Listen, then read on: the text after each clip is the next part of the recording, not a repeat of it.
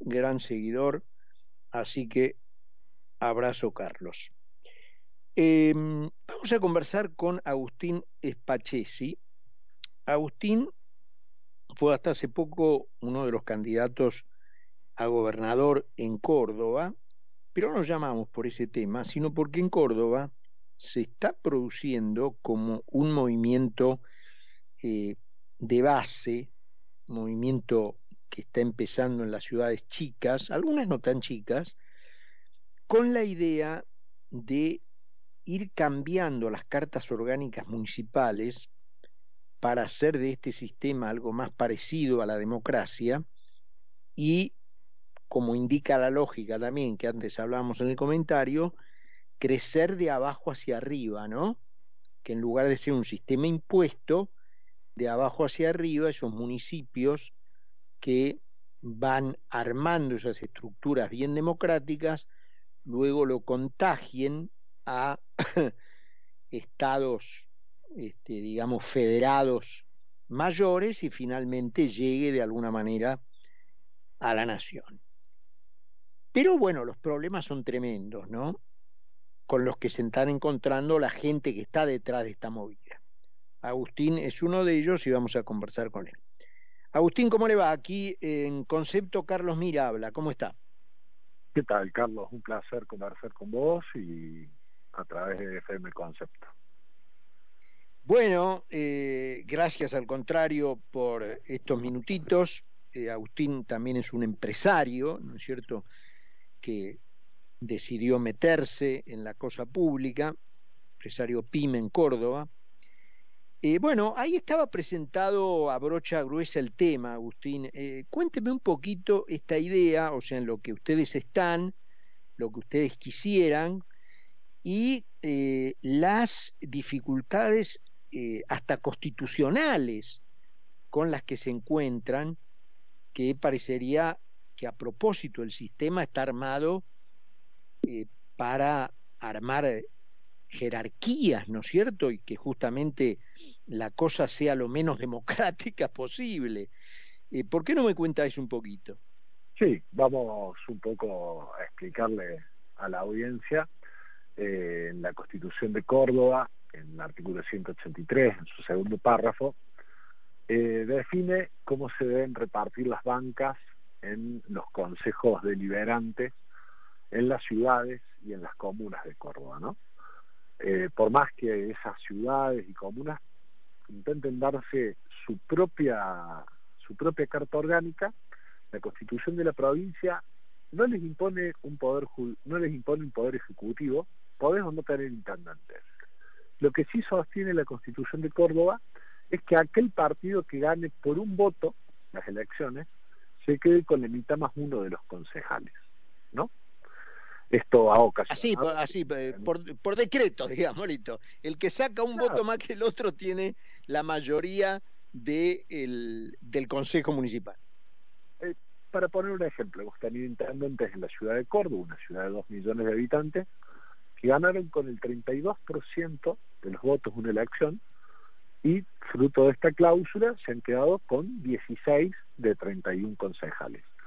Por ende, como es el sistema en Argentina, se quedan con el 100% del manejo de los presupuestos, la presidencia de las comisiones en los consejos deliberantes, pueden asignar las partidas presupuestarias con total discrecionalidad, designar a empleados públicos municipales a gusto y PHR.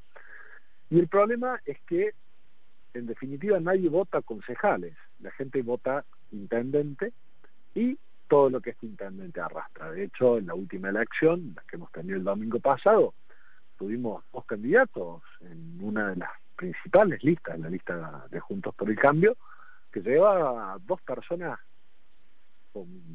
muy relacionadas al narcotráfico en la ciudad de Córdoba, ¿no?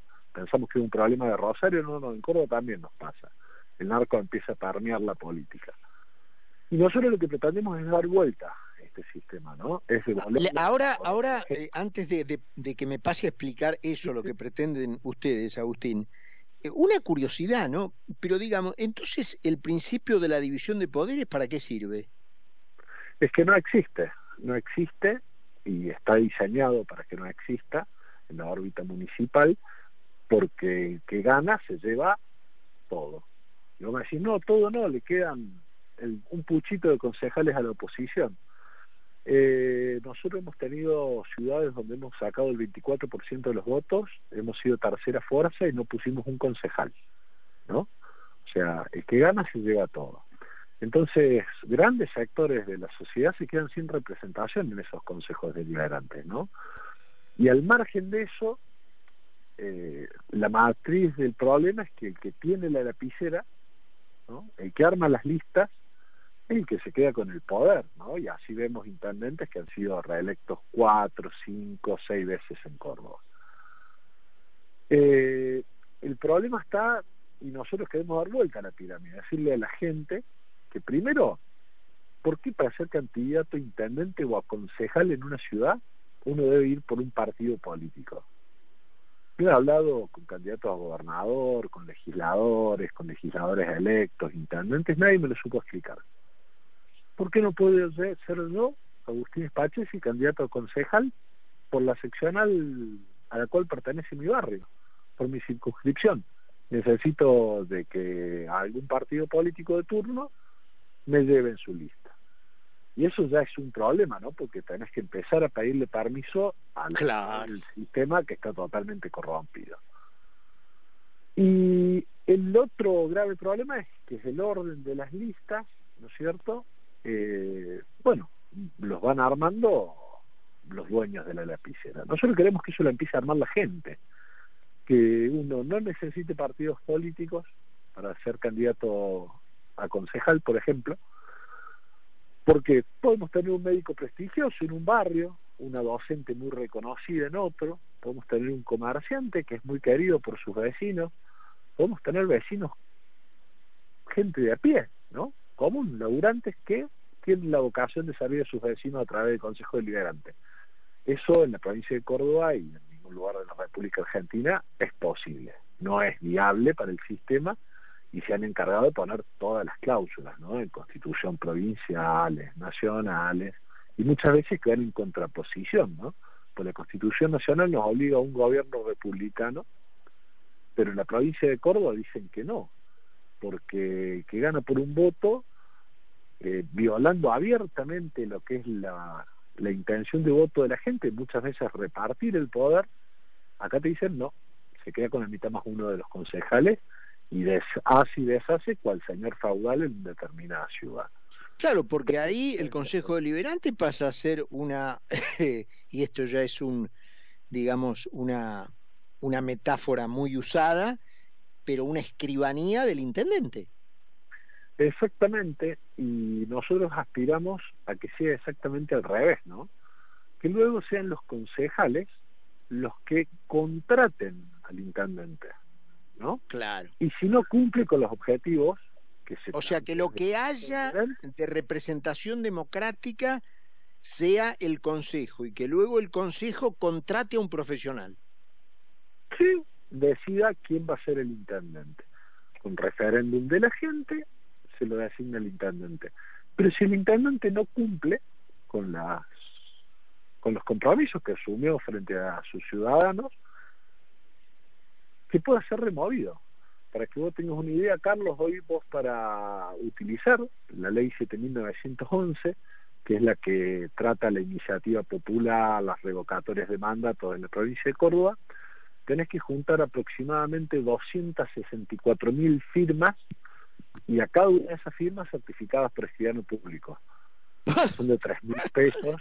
Por Ahora, digamos, la evidencia de que esto es un sistema armado por una raza, digamos, que se quiere adueñar de la torta y reemplazar la democracia por la partidocracia, es tan obvia que no necesita ser explicada, digamos. Exactamente, y nosotros vemos que en Argentina muchas veces estas discusiones suenan como, sí, pero tenemos un 42% pobre, nos ocupemos de eso. Bueno, fruto de este tipo de sistemas que tenemos el 42% de pobres, ¿no? Los argentinos estamos corriendo siempre atrás de lo urgente y por ahí nos olvidamos cuál es lo importante. Eh, nosotros nos ha tocado ingresar a la legislatura de la provincia de Córdoba, vamos a impulsar desde nuestra banca este tipo de propuestas, vamos a judicializar la cuestión, vamos a ir a la justicia de la provincia de Córdoba para pedir la inconstitucionalidad de este artículo, el artículo 183, porque claramente es violatoria de la voluntad del pueblo, de la gente que va y vota, ¿no? O sea, no puede ser, eh, hemos tenido intendentes con el 68% de la gente pensando distinto a él, votando distinto a él, y los tipos se quedan en la totalidad del poder. Y eso no puede seguir pasando porque si no vamos a seguir teniendo intendentes que se perpetúan en el poder, concejales que viven estando ahí, nombrando familiares, amigos, militantes, y sobre todo siendo la expresión de la partidocracia y no de la gente a la cual deberían representar, ¿no? Como bien dijiste vos, Carlos, recién. Ahora, eh, digamos, la Constitución impone a las provincias la obligación de que sus constituciones respeten la forma republicana de gobierno. Eh, una de las características de la forma republicana de gobierno es la división del poder en tres ramas, digamos. En la medida en que la constitución de Córdoba, o sea, esta, esta discusión, a ver, este, no sé si esto es competencia originaria de la Corte, pero ¿cuánto puede durar? Cinco minutos, es decir, no hay más que leer el texto, ver el, eh, creo que es el artículo 5 de la Constitución, el que le impone a las provincias la obligación de este, redactar constituciones conforme a la forma republicana de gobierno, y en la medida en que no se respete la división de poderes, pues esa constitución provincial no respeta la forma republicana de gobierno. Una discusión que puede durar siete minutos más o menos.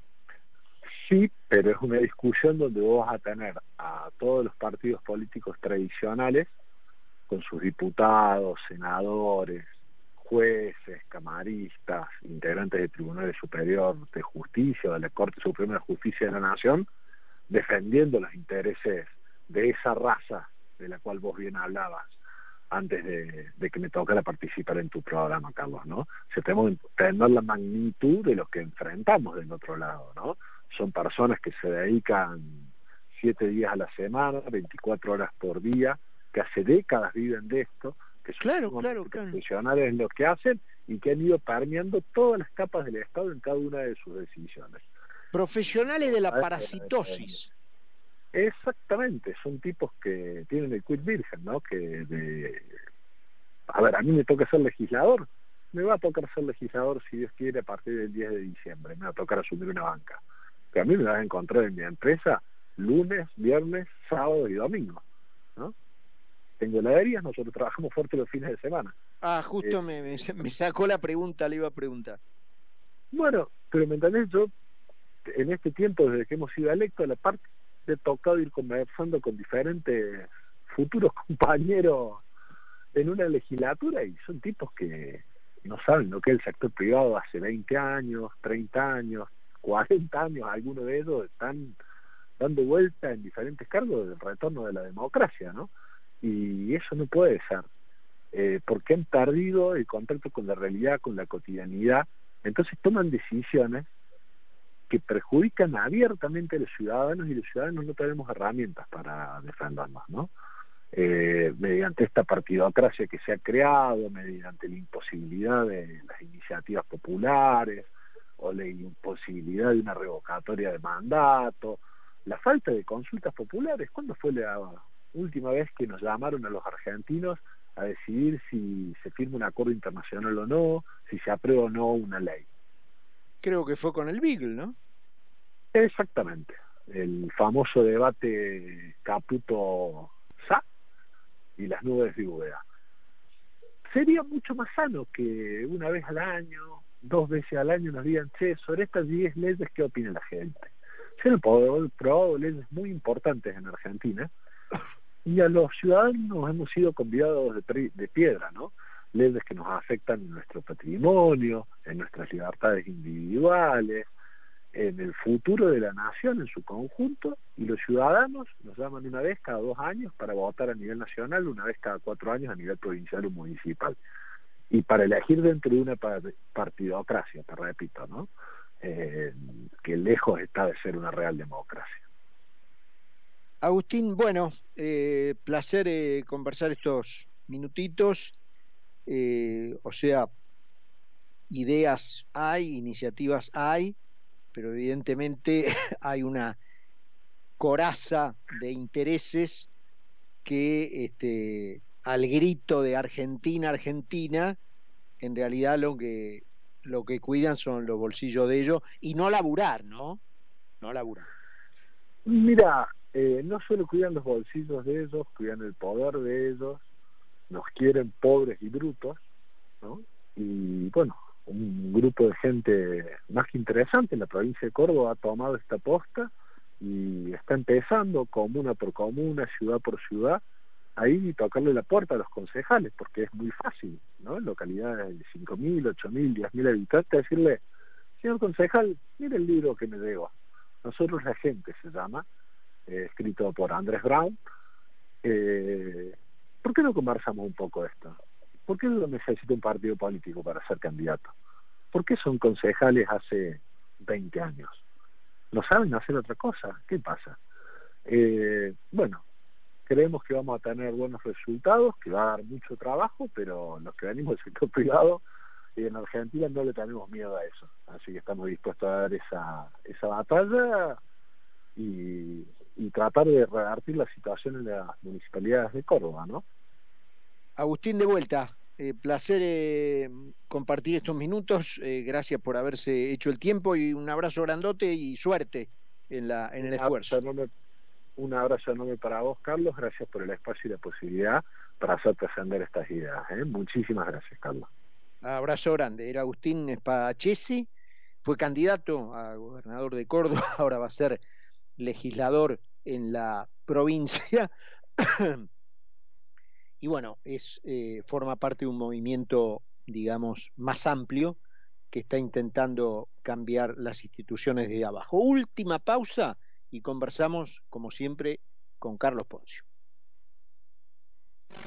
Seguí con nosotros en Mira quién habla. ¿Sabías que todos los accidentes por inhalación de monóxido